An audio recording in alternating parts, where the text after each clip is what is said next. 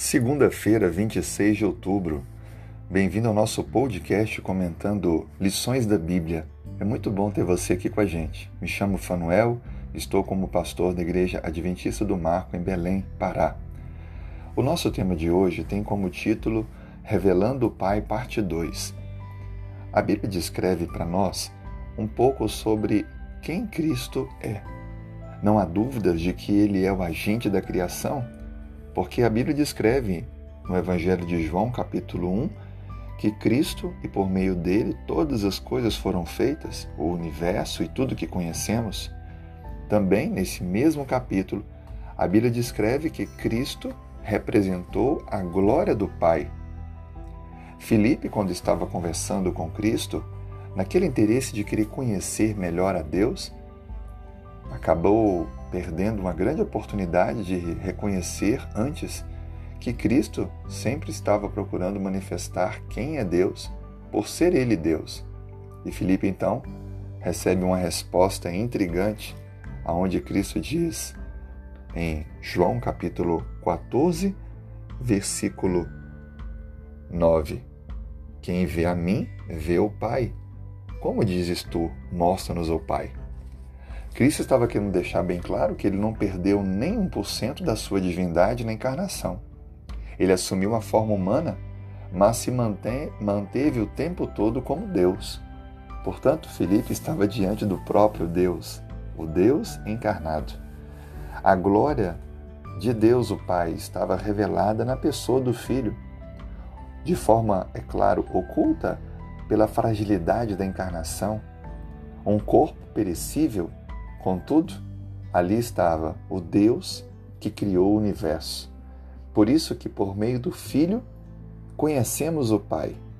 Por meio de Cristo entendemos o agir de Deus por nós, seu amor, perdão, sabedoria e vontade de nos produzir felicidade, de nos fazer homens e mulheres transformados com propósito para amar ao próximo e viver assim cada dia, na convicção de que teremos em breve um novo céu e uma nova terra. Cristo deu a vida por nós, ele pagou o preço pelos nossos erros. E é por isso que, olhando para a sua vida e lendo sobre os seus feitos, tudo o que ele fez teve o propósito de revelar quem é Deus para nós. Assim sendo, esse verdadeiro conhecimento procura transformar a nossa vida. Permita hoje que Cristo seja de fato o número um em seu coração. Aceite-o não apenas como o Redentor, mas como o Senhor da sua vida, obedecendo, ouvindo a sua voz, seguindo o seu exemplo. Que Deus o abençoe nesta decisão. Tenha um excelente dia.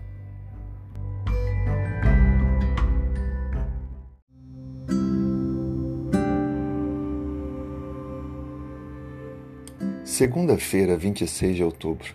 Se puder, feche os olhos, vamos falar com Deus.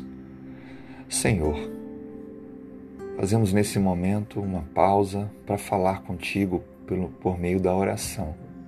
Primeiro reconhecemos que Tu és o Criador do universo e o aceitamos como nosso Salvador e Senhor de nossas vidas.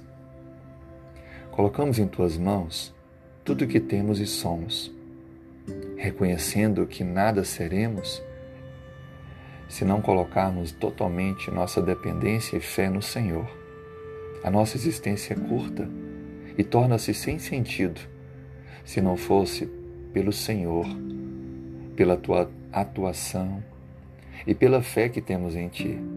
Por isso, dê cada vez mais significância à nossa vida, propósito ao nosso dia para que possamos, conectados ao Senhor, viver a essência do Evangelho, amando ao próximo como a nós mesmos e amando a Ti com toda a nossa força.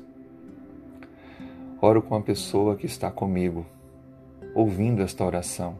Por favor, abençoe o lar, a vida pessoal, profissional, a saúde, os relacionamentos Responda aos pedidos que estão no coração.